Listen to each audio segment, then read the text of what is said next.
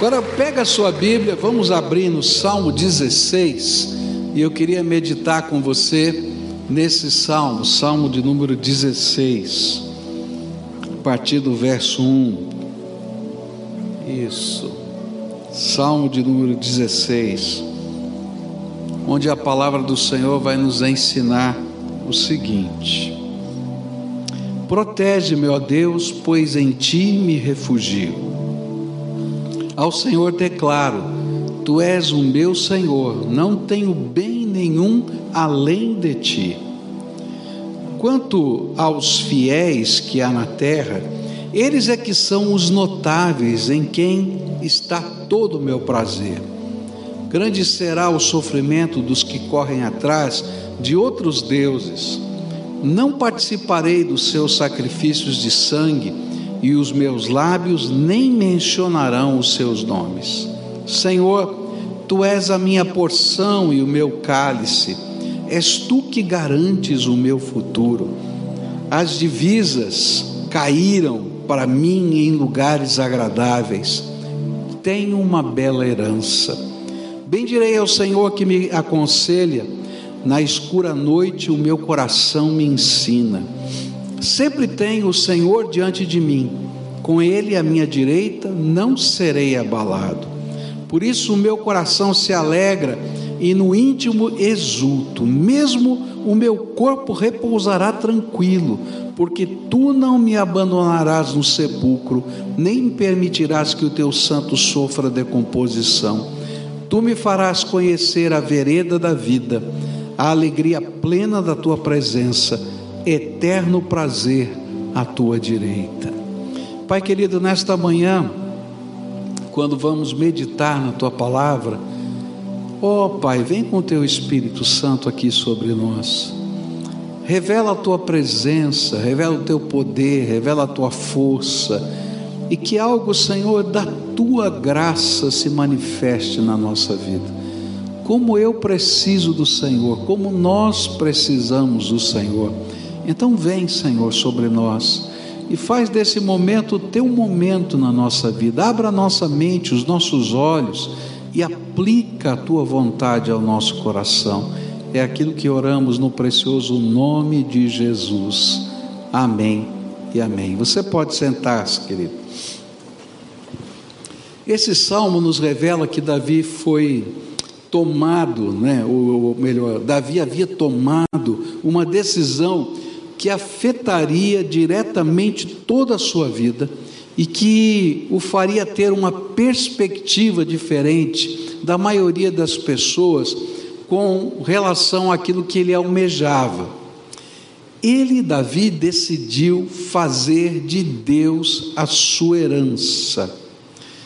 É interessante isso, né?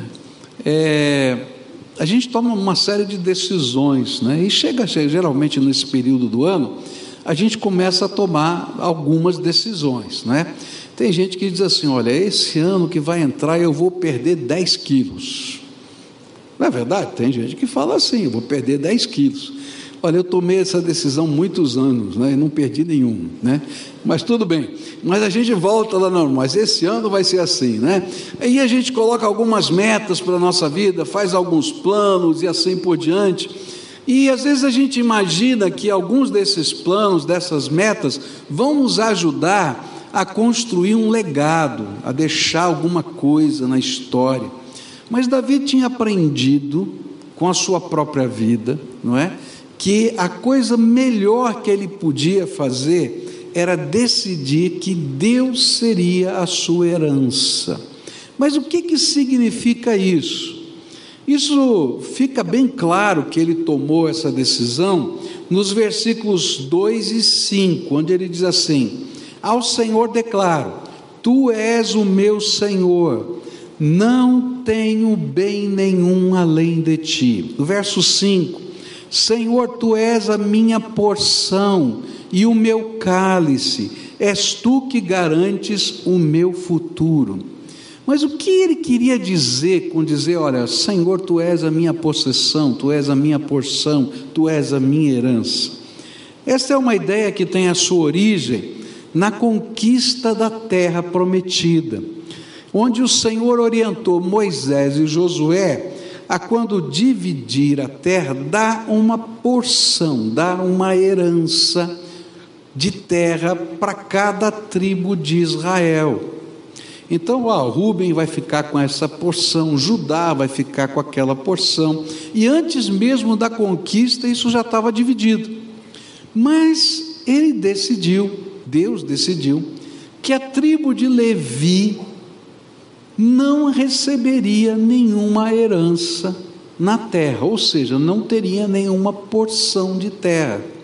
E olha só que está no texto sagrado, Números 18, 20 diz assim: Disse ainda o Senhor a Arão: Você não terá herança na terra deles, nem terá porção entre eles.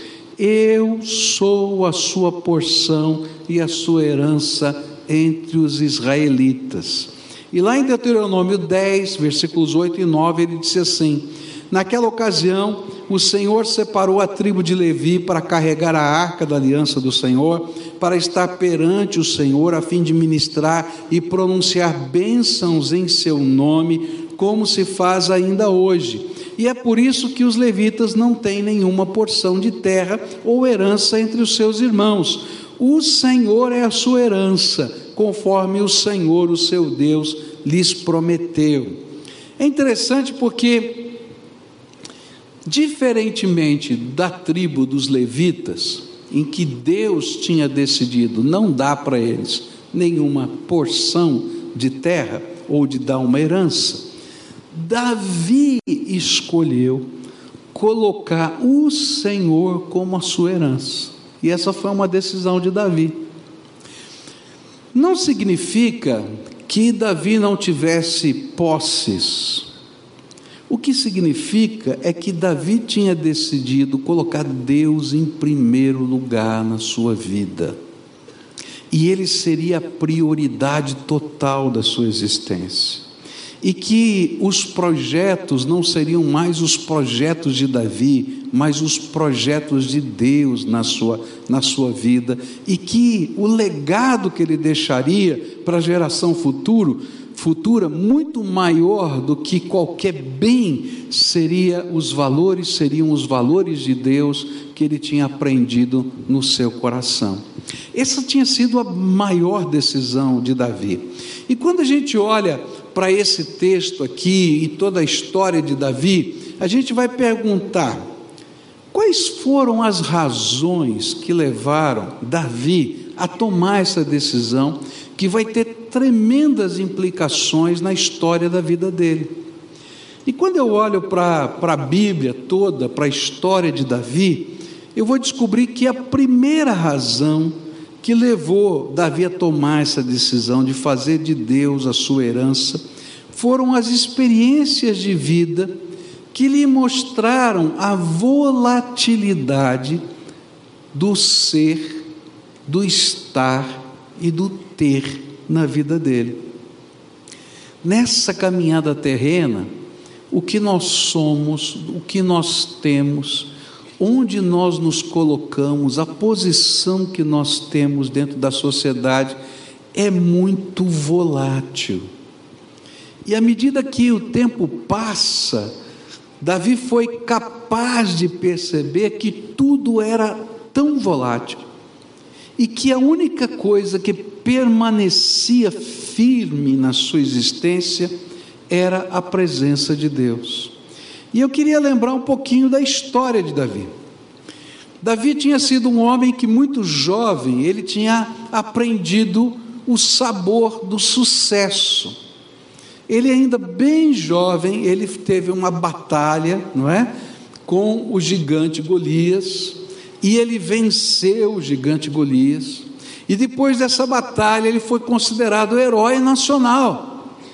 E onde ele chegava, na cidade que ele chegava, todo mundo gritava: Davi, nosso herói, cantavam canções a respeito dele. E ele, muito jovem, tinha aprendido o sabor de ser um herói nacional. Por, por causa disso, colocaram Davi, ainda muito jovem, como general de um grande batalhão do exército. E ele passou a não ser somente conhecido pela vitória sobre Golias, mas também ele passou a ser famoso por treinar os homens mais valentes e habilidosos do exército de Israel, como general. E quando ele entrava nas cidades, ele era aplaudido, ovacionado. Então era mais ou menos assim quando, quando alguém ganha uma medalha de ouro, né? E ele volta para sua cidade, ele chega lá, tem o carro de bombeiros, ele sobe em cima do carro de bombeiro com a medalha na mão, né? E o povo aplaude e etc. Esse era Davi, ele chegava numa cidade, ele era essa pessoa que era aplaudida, as pessoas faziam canções sobre ele. Por causa dessa vitória tão tremenda, o rei deu para ele a sua filha em casamento. E ele, de um plebeu, se tornou agora da aristocracia de Israel. Que coisa! Mas, da noite para o dia, e isso literalmente, ele se torna de herói a inimigo número um do povo de Israel, porque o rei Saul decidiu matá-lo. E então mandou a sua guarda pessoal de noite, de madrugada, ir lá na casa de Davi e tirar Davi preso na madrugada. E ele teve que sair pela janela, fugido. E daquela noite para o dia seguinte, de herói, ele passou a ser inimigo número um da nação. E como inimigo número um da nação, ele não tinha mais palácio, ele não tinha mais grana, e ele estava agora se escondendo nas cavernas escuras dos desertos de Israel. Nesse período longo, que alguns historiadores dizem que durou mais de 12 anos, que ele ficava se escondendo pelas cavernas escuras de Israel, ele foi quase morto várias vezes. Os seus amigos desapareceram. O único que permaneceu como amigo de Davi foi um homem chamado Jonatas, porque ele era filho do rei Saul e não tinha medo de ser morto pelo rei Saul. Porque todos os outros amigos de Davi não podiam ser mais amigos dele porque tinham medo de serem assassinados pelo rei. Porque ser amigo de Davi naquele tempo era uma doença contagiosa que podia matar a qualquer momento. E em todo esse tempo, o único suporte confiável na vida de Davi foi o Senhor, o Deus Todo-Poderoso. E é por isso que no Salmo 16, verso 8, ele vai dizer assim: Sempre tem o Senhor diante de mim, e com Ele à minha direita, não serei abalado.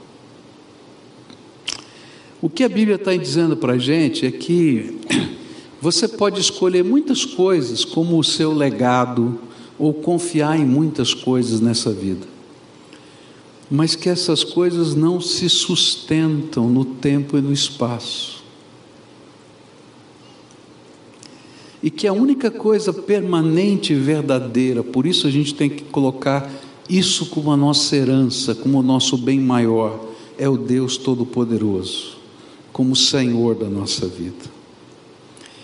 Um dia você pode ser o herói, e no outro você pode ser perseguido por aqueles que o aplaudiram. Assim é a vida. O autor de Eclesiastes coloca isso de uma maneira muito clara. O autor de Eclesiastes, e para entender o livro de Eclesiastes, não dá para ler os pedacinhos, tem que ler ele todo, senão você não vai entender ele vai dizer exatamente isso: olha, eu achei que a esperança da vida estava na grana, trabalhei, trabalhei, ganhei dinheiro e eu vi que não preenche nada, tudo é vazio. Depois eu achei que era o trabalho, a realização do trabalho. Trabalhei, trabalhei, trabalhei e percebi que entra outro no meu lugar, faz tudo diferente, e daí? Foi embora o meu trabalho. Eu achei que era ciência, fui para a ciência, fiz, fiz, fiz. Aí chega no final do livro e diz assim: olha, tudo é vazio, tudo é vaidade, nada preenche o coração, por isso busca o Senhor o quanto antes na sua vida. E esse foi o ensino do autor de Eclesiastes. Porque as coisas mudam tão rápido. É interessante porque o luxo e o lixo nessa vida são duas faces da mesma moeda. Eu me lembro aqui quando a Ana Alzira veio pregar aqui, e ela falou da guerra, não é? E na, na África, e ela disse o seguinte: que a gente passava, que ela passava pelas, pelas ruas da cidade dela e encontrava carros importados de luxo largados, porque o carro não valia mais nada, porque não tinha gasolina para comprar, então o carro não valia nada encontrava equipamentos eletrônicos colocados lá, porque não tinha eletricidade. E que a única pessoa rica naquele lugar era a igreja, que tinha ganhado uma doação de quatro toneladas de fubá, porque não tinha comida. Então todo mundo ia para a igreja para comer fubá com água. E eles eram os ricos da cidade, porque tinham fubá com água. Luxo e lixo são duas faces da mesma moeda nessa vida. E passa tudo tão rápido. Eu me lembro quando fui à Síria, né, esse ano passado, e, e ali vi coisas incríveis. Cidades completamente destruídas, completamente destruídas. Não, não dá para explicar, é uma coisa, uma cena inexplicável. Você pode imaginar uma cidade onde moram lá 100 mil habitantes, onde tem todas as casas, todos os prédios destruídos por bombas. E a gente anda naquelas ruas, só tem escombros. E de repente você vê lá uma pessoa idosa, às vezes, morando num daqueles escombros. Não tem água, não tem luz, não tem qualquer saneamento, não tem nada. E aí você pergunta para aquela pessoa: o que, que você está fazendo aqui? Eu estou guardando a minha propriedade. Dá vontade de dar risada: que propriedade, rapaz, não tem nada aqui. Aí a gente subiu a montanha, numa cidadezinha que ficava em cima da montanha. Aqui estava essa cidade destruída no vale. A gente subiu a montanha aqui em cima, alguns quilômetros. Estava uma cidade preservada. Era uma cidade que era uma cidade de, de, de casas, né, que eram para se passar férias. Então ela não era uma cidade que morava muita gente, tinha muita casa vazia. E muita gente saiu daquelas casas destruídas e subiu lá a montanha, e invadiram lá, porque não tinha outro lugar para ir. E eu perguntei, e os donos dessas casas que foram invadidas? Eles fizeram um acordo, ó, por favor, more aí à vontade, mas quando você voltar para sua casa, me devolve.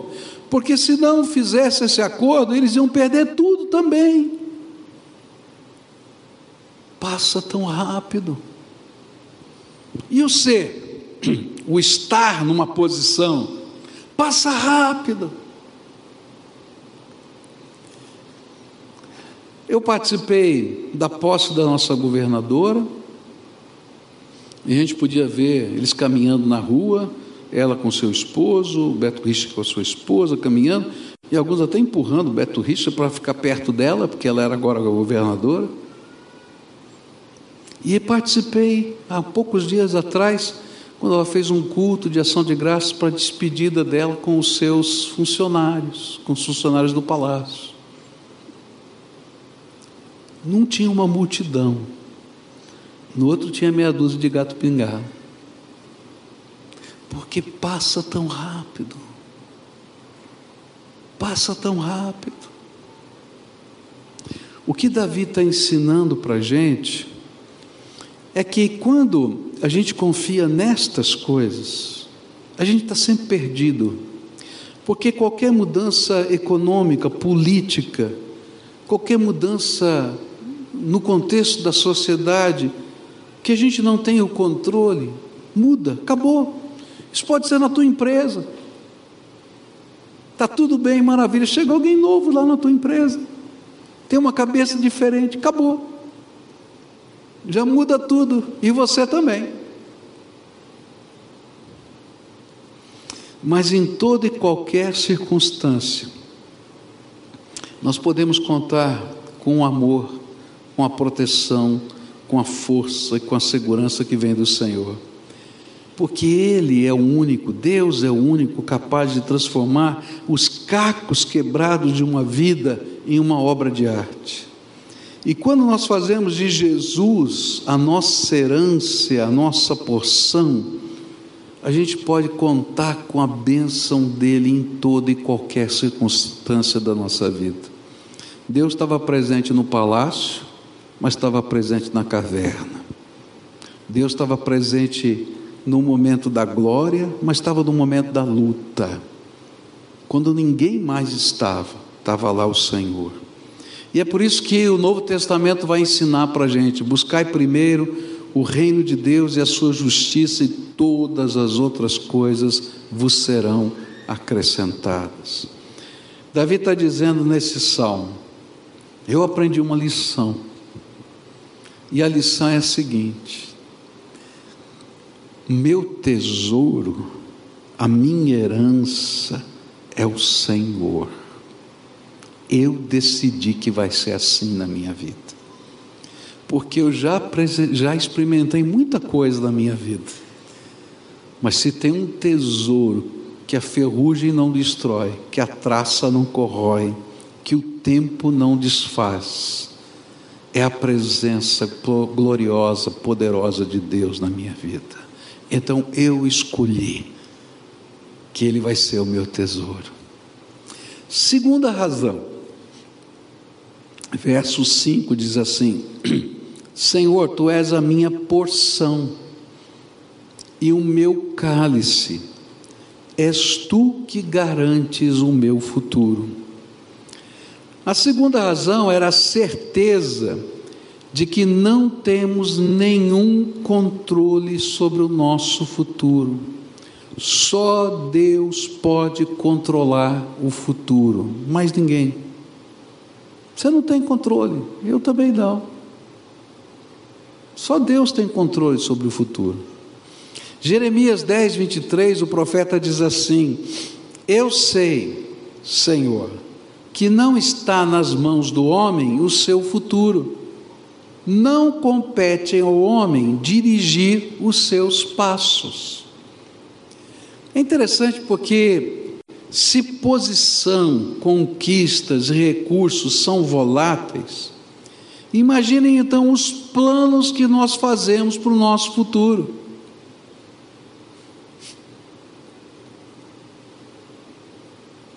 Eles são voláteis. Sabe por quê? Porque existem tantas variáveis que estão fora do nosso controle. E é por isso que nós não conseguimos determinar o nosso futuro. Eu não estou dizendo que você não deve ter metas, eu acho que metas fazem parte da nossa vida e são coisas abençoadoras na nossa vida. Mas o que eu vou aprender é que as minhas metas precisam ser construídas numa base diferente. O que Davi vai aprender na sua vida e na sua história é que as metas que ele vai colocar para a sua vida vão precisar depender de algo tremendo, que é a revelação do plano de Deus para ele, do projeto de Deus para a vida dele. Porque quando a gente coloca o plano de Deus e o projeto de Deus na nossa vida como alvo, como meta, então pode ter certeza que a bênção do Senhor vai acompanhar. Agora, se eu só estou colocando os meus planos, né? até escrevo na minha caderneta, mas eu quero que Deus coloque a chancela naquilo que Ele não quer chancelar, eu estou perdido, não vai dar certo. E Davi está dizendo: Olha, eu decidi colocar o Senhor como a minha herança, porque eu não sou dono do meu futuro. E conforme o profeta tinha dito aqui, a gente pode até concordar com a primeira parte, muita gente concorda com a primeira parte do que o profeta Jeremias falou, mas não discorda, não concorda com a segunda parte. Ele diz assim: Eu sei, Senhor, que não está nas mãos do homem o seu futuro. Eu concordo. A segunda parte diz assim: Não compete ao homem dirigir os seus passos. Tem muita gente que não concorda. E aí a gente vai dizer o seguinte: então eu vou tentar lutar com Deus para definir o meu futuro, enquanto na verdade eu preciso aprender com Deus a construir o meu futuro. Davi havia entendido isso, que Deus tinha planos para a vida dele, e que esses planos eram confiáveis, e que valia a pena depender dos planos de Deus, porque esses planos não falham. E vale a pena lembrar a história de Davi outra vez. É interessante que antes de Davi vencer o gigante Golias, ele teve uma experiência com Deus bem na sua juventude, bem na sua adolescência. Um dia chegou o profeta Samuel na sua casa. E o profeta Samuel tinha ido com uma missão. E a missão era ungir um novo rei. Daquela família sairia um novo rei. E aí então ele diz para Jessé, pai de Davi: Olha, Deus me mandou aqui para fazer isso. Me mostra os teus filhos.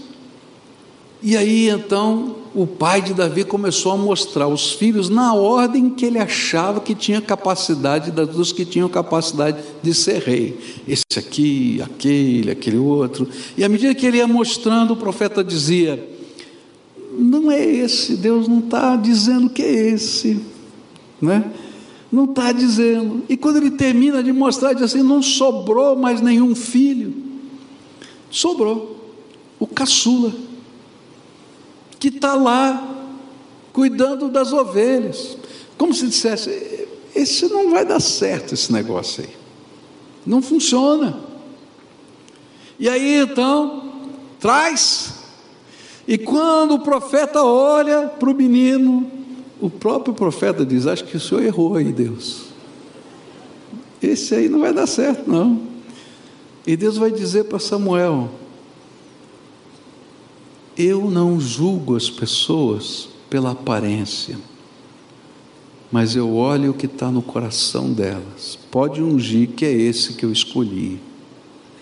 E aí Davi vai aprender uma lição na vida, que quando Deus tem um plano para a nossa vida, e a gente coloca esse plano de Deus, a gente aceita o projeto de Deus na nossa vida, ainda que seja o mais improvável, ainda que pareça loucura aos olhos dos homens, ainda que pareça. Vai acontecer, porque o Senhor é que está no controle do nosso futuro.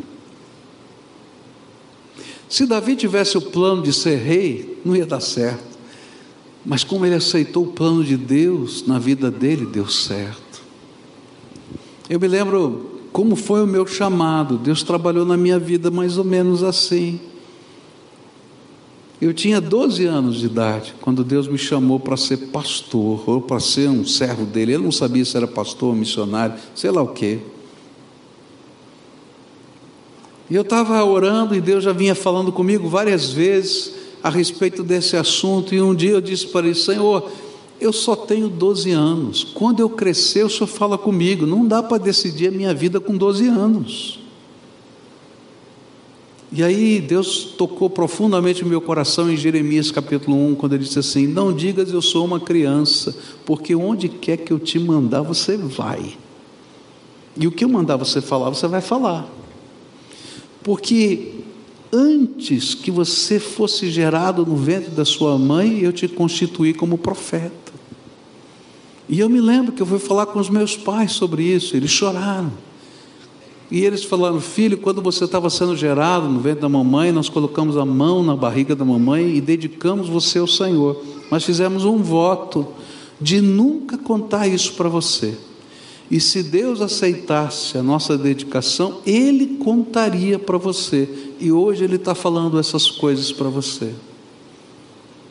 É tão tremendo porque os projetos de Deus são, são diferentes, mas quando a gente aceita que Ele é dono do nosso futuro, e a gente aceita o projeto dele para a nossa vida, nós somos abençoados. Às vezes nós levamos os nossos planos para Deus abençoar, mas na verdade nós precisamos levar a nossa vida na mão dele, para que ele nos dirija segundo os seus planos. Eu me lembro que o improvável aconteceu. O que eu gostava era de química, física, matemática, essas coisas eu adorava. Eu não gostava tanto das coisas de humanos. Mas virei pastor. Que Deus tinha um plano. Eu me lembro que naquela época ele falou para mim que um dia eu ia construir um templo. Eu achei que era um negócio meio espiritual, então eu acabei construindo um templo aqui. Deus tem caminhos para a nossa vida. O que Davi está ensinando para a gente é isso se eu entendo quem é o dono do meu futuro, por que, que eu vou lutar com o Deus? Isso é uma loucura. Foi isso, exatamente isso que Deus falou, que Jesus falou para Paulo. Paulo era perseguidor da igreja e Jesus aparece para Paulo no caminho de Damasco e ele tem a visão de Jesus. E quando ele vê Jesus, ele fica assustado e tão assustado que ele cai do animal que estava carregando ele. E lá no chão ele diz: Quem é você? Ele disse: Eu sou Jesus a quem você persegue. Dura coisa é para você recalcitrar, né, dar coice contra os aguilhões fica dando coice em ponta, em ferrão. E, gente, tem tanta gente dando coice em ferrão, porque não entendeu que o futuro não lhe pertence. E que a melhor coisa que a gente pode fazer é entregar a nossa vida na mão dele, para que ele construa conosco o futuro. Davi está dizendo: Olha, eu já fiz uma escolha. Na minha vida, eu descobri que não vale a pena lutar com Deus, o que vale a pena é colocar o Senhor como a nossa herança. Tantas vezes, ele vai agora mudar de postura, e ele vai orar e vai pedir para Deus revelar para ele que batalhas ele vai ter que lutar e que batalhas Davi não devia lutar. E é muito interessante isso, porque ele vai ter uma, uma dependência de Deus extraordinária. Ele era um general. E ele vai lá e pergunta: Senhor, devo lutar essa guerra? E Deus diz: Não, e ele não vai. Devo entrar nessa batalha? Não. E em outras vezes, pode ir, que eu sou com você. E ele perguntava: Senhor, que plano o Senhor tem? E o Senhor revelava. E ele entrou para a sua vida numa dinâmica diferente, em buscar de Deus construir o seu futuro segundo a vontade de Deus na sua vida. Querido, Deus quer abençoar a tua vida, a tua família, o teu negócio. Mas para a gente ser abençoado, a gente tem que começar a buscar a graça de Deus. Senhor, qual é o futuro que o Senhor tem para mim? Qual é o projeto que o Senhor tem para a minha empresa? Qual é o projeto que o Senhor tem para o meu futuro? E quando a gente começa a discernir os projetos de Deus, a gente entra numa dinâmica de vida completamente diferente. Por isso ele vai dizer nesse salmo: quem garante o meu futuro é o Senhor. E por isso que o profeta diz que quem compete, a quem compete dirigir os passos dos homens também é o Senhor. A grande lição é que eu não tenho controle do meu futuro, e então por que, que eu não me deixo guiar por aquele que tem controle? Será que isso não ia poupar sofrimento na nossa vida? Será que isso não ia me levar a algo melhor do que eu estou vivendo? Quando Davi decidiu fazer do Senhor a sua herança, ele aceitou o projeto, o plano do Senhor para a sua vida, porque ele sabia que nada melhor poderia existir para ele a não ser o projeto de Deus para a sua vida. E toda vez que Davi, na sua vida, se rebelou ou fugiu do projeto de Deus, ele infligiu sofrimento, não só a ele, mas às pessoas que ele amava. E se você olhar para a tua vida, você vai ver que é assim também. Por isso, o profeta Jeremias fala uma coisa tremenda. Olha que coisa linda quando a gente pensa em futuro. Jeremias 29, versículos 11 a 13 diz assim: Porque sou eu que conheço os planos que tenho para vocês, diz o Senhor, planos de fazê-los prosperar e não de lhes causar dano, planos de, de dar-lhes esperança e um futuro. E então vocês clamarão a mim, virão orar a mim, e eu os ouvirei. Vocês me procurarão e me acharão quando me procurarem de todo o coração. O grande desafio do Senhor é: me permitam ser a sua herança e o seu futuro. O profeta disse: clamem a mim. E Jesus disse: Venham a mim, todos vocês que estão cansados e oprimidos, e eu os aliviarei.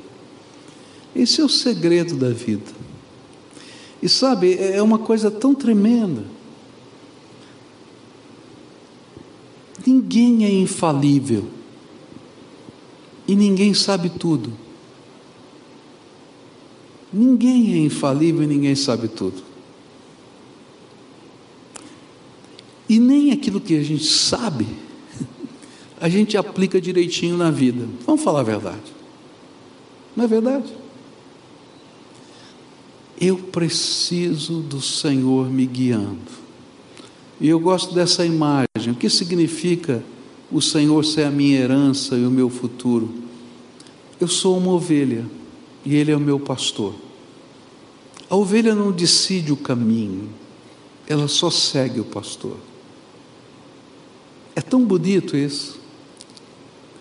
É tão bacana. Você já deve ter visto isso na internet, né? Tem alguns filminhos sobre ovelhas e pastores e chegam lá ah, os turistas e começam a falar para a ovelha, e fazer barulho, e chamar a ovelha, e ela não faz nada. Aí chega o pastor daquela ovelha e chama as ovelhas, elas vêm todas elas. E ele começa a andar e as ovelhas vão atrás. Sabe, a Bíblia diz que a ovelha conhece a voz do seu pastor. Se Jesus é o nosso pastor, nós vamos conhecer a voz dele e vamos deixá-lo guiar a nossa vida. E aí a gente vai pegar um ano bom ou ruim, tanto faz. Eu quero dizer para você que a minha esperança não está no Bolsonaro. É verdade. E não está em nenhum sistema político. E não está em nenhuma inteligência, nenhum projeto maravilhoso. Mas a minha esperança é o Senhor.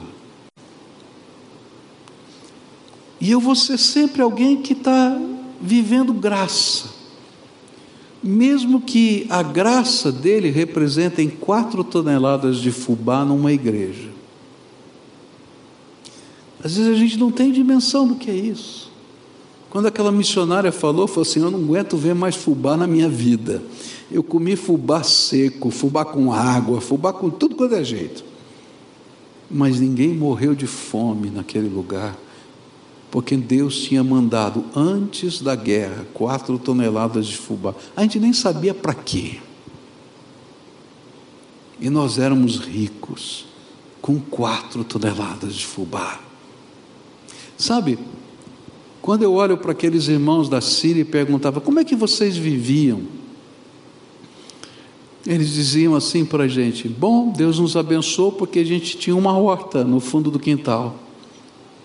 e porque irmãos do mundo inteiro mandavam para a gente recursos, e nossa igreja foi uma delas, e a gente ia pelas montanhas comprar no mercado negro comida e trazia para a cidade. Mas nós éramos ricos, porque o povo de Deus nos sustentava pelo mundo. Você consegue entender o que eu estou falando?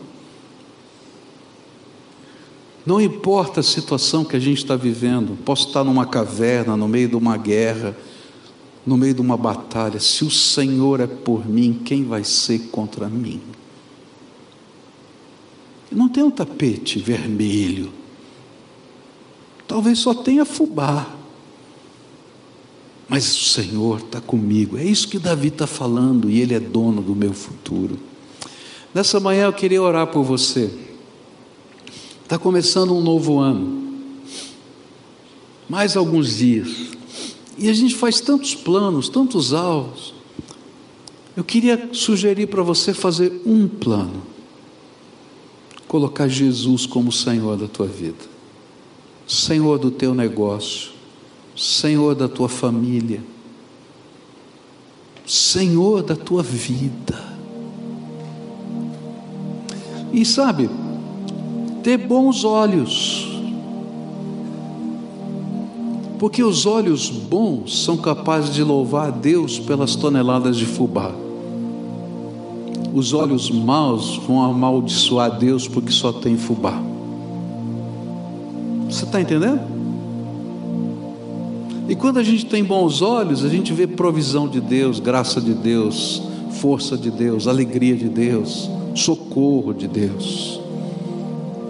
E a gente continua a vida numa caverna ou no palácio, porque o Senhor é que está conosco, na caverna e no palácio. E a gente vai descobrir que o bem maior que Ele nos deu é a Sua presença. Então, nessa manhã, eu queria orar por você. Eu sei que tem muita gente que está aqui que já entregou a sua vida para Jesus. Louvado seja o nome do Senhor pela tua vida, entregue nas mãos dele. Mas às vezes a gente tem que confessar que a gente toma os nossos planos para a gente. Hoje eu queria convidar você a devolver os teus planos e começar perguntando para Deus: Senhor, o que, que o Senhor quer fazer na minha casa? Esse ano eu vou fazer um grande desafio aqui para toda a igreja um desafio de que a gente possa levar a paz de Deus na casa das pessoas. Eu vou desafiar cada um de vocês a entrar na casa de alguém e deixar a paz do Senhor lá. Porque o Senhor ensinou que a gente tinha que entrar na casa das pessoas e deixar a paz do Senhor Jesus. Mas a gente não pode deixar a paz do Senhor Jesus lá se não tiver a paz do Senhor Jesus aqui. Então hoje eu quero começar a desafiar você a levar a paz do Senhor Jesus para sua casa, a levar o plano de Deus para o teu negócio, a levar o projeto de Deus, o que Ele preparou para a tua vida, para o teu ciclo de influência. Deixa Deus ser o Senhor, a sua herança, porque o resto é consequência. E aí, se for um ano bom para a economia ou não for, tanto faz. Fubá não vai faltar. Porque o Senhor é o meu supridor. E eu vou confiar na graça dEle. E quando a gente olhar para trás, a gente vai poder celebrar, como a gente fez aqui hoje. Eu estava fazendo conta aqui, né, falando números aqui para vocês e tal, e fiquei pensando, mas tem tanto mais, tem tanto mais que a gente devia agradecer, porque o Senhor é bom e a misericórdia dele dura para sempre. Então hoje eu queria convidar todo mundo a ficar de pé. E a gente vai orar ao Senhor juntos, todos, todos nós, tá? E eu desafio você a colocar a sua casa na mão de Deus, a sua família na mão de Deus, o seu negócio, o seu emprego na mão de Deus, os seus recursos financeiros na mão de Deus os seus sonhos na mão de Deus e dizer: Senhor, O Senhor é o dono do meu futuro. Não cabe a mim decidir os meus passos. Então agora eu vou descansar no Senhor. E eu vou deixar o Senhor ser o meu pastor. Ovelha não dá palpite, ovelha segue o pastor. Ovelha palpiteira é fura cerca que foge do pastor. Volta e deixa o Senhor te guiar. Você concorda com isso? Vamos orar por isso? Senhor Jesus, aqui está o teu povo, amado, precioso, lavado no sangue do Cordeiro Jesus Cristo, selado com o Santo Espírito da promessa. E nesta hora, Pai, aprendemos com Davi que a nossa herança precisa ser, por decisão nossa, o Senhor. Tu és a nossa porção, tu és o cálice que representa o nosso futuro. Oh Pai, e nesta hora eu quero te pedir, Pai, toma a vida dos teus filhos toma os negócios dos teus filhos, toma a família dos teus filhos, toma, Senhor, o ciclo de influência dos seus filhos. E nesta hora, Pai, que eles sejam os homens de paz, que levam a paz para onde eles foram, forem. Quando estiverem na casa, a paz do Senhor esteja na casa. Quando eles estiverem na rua, a paz do Senhor esteja na rua por onde eles passam. Porque eles são do Senhor e para a glória do Senhor. Ó oh, Pai, eu quero te pedir que eles aprendam a ouvir a tua voz e reconhecer as tuas revelações. Assim como o Senhor falou com Davi, assim como o Senhor falou com Moisés, assim como o Senhor falou com Abraão, assim como o Senhor tem falado com tantos de nós aqui, fala com os teus filhos e que eles reconheçam a voz do pastor porque eles são tuas ovelhas. A tua palavra diz que a ovelha conhece a voz do pastor. Então, Pai, ajuda-nos a conhecer a tua voz. Entre tantas vozes que ecoam sobre a nossa vida, que a sua voz se destaque e que nós tenhamos a alegria de seguir o Senhor como nosso pastor. Porque a tua palavra diz que quando o Senhor é o nosso pastor, nada nos faltará. Nesta hora, Pai, abençoa, abençoa, abençoa, abençoa, abençoa, abençoa os teus filhos e que eles estejam na palma das tuas mãos. É aquilo que eu oro em nome de Jesus. Amém e amém. Você concorda com essa oração? Então agora você vai desejar um feliz ano novo para quem está perto de você com Jesus. Jesus como seu pastor, como seu Senhor, tá? Esse é o jeito de ter um feliz ano novo. Adoremos ao Senhor juntos.